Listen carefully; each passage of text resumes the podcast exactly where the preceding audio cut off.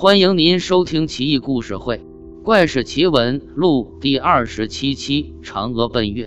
这是一个很美的故事，不是吗？我也觉得。可是嫦娥到底是个什么样的人呢？原来她的称呼是恒娥，在《山海经》里面，她是长曦，据说是羲和娥同音。不过我还是不相信嫦娥是为了避讳汉桓帝。虽然观世音为了避讳李世民而不得不被称为观音一样，很久很久以前，那时候的后羿正年轻，威武雄壮。有一天，他在山谷打猎，意外的在一棵月桂树下遇到了嫦娥。郎有情，来妾有意，两人以树为媒，成为夫妻。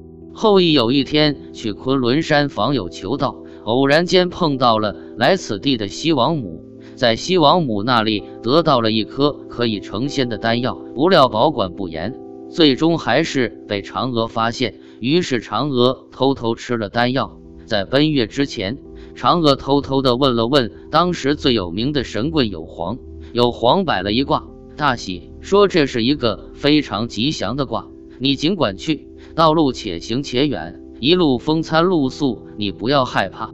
嫦娥衣袂飘飘，终于飘到了月宫，变成了一只蟾蜍。后羿听到了这个传闻，痛不欲生，可惜自己毫无法力。后羿开始茶饭不思，每到夜晚便对着月亮发呆。终于，他的诚心感动了天地，岳母特地允许嫦娥和后羿在月圆之夜相会。于是，每当月圆之夜，人们便会听到。月亮之上，似乎有人轻微的说话声。老一辈的人教训孩子说：“不要用手指着滚圆的月亮，会被割耳朵的。”小孩子们下意识地摸了摸耳朵，哄笑着跑开了。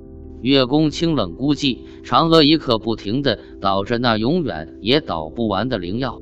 慢慢的，嫦娥开始进化，开始变成了缠手人身，持着杵，不停地捣着不死之药。后来，月亮里面出现了一棵树，一棵唯一的树。这是一棵孤孤单单的、高五百丈的月桂树。树下有一个人在砍桂树，他砍呀砍，砍了又砍。每次砍了之后，桂树都会复原，完好无损。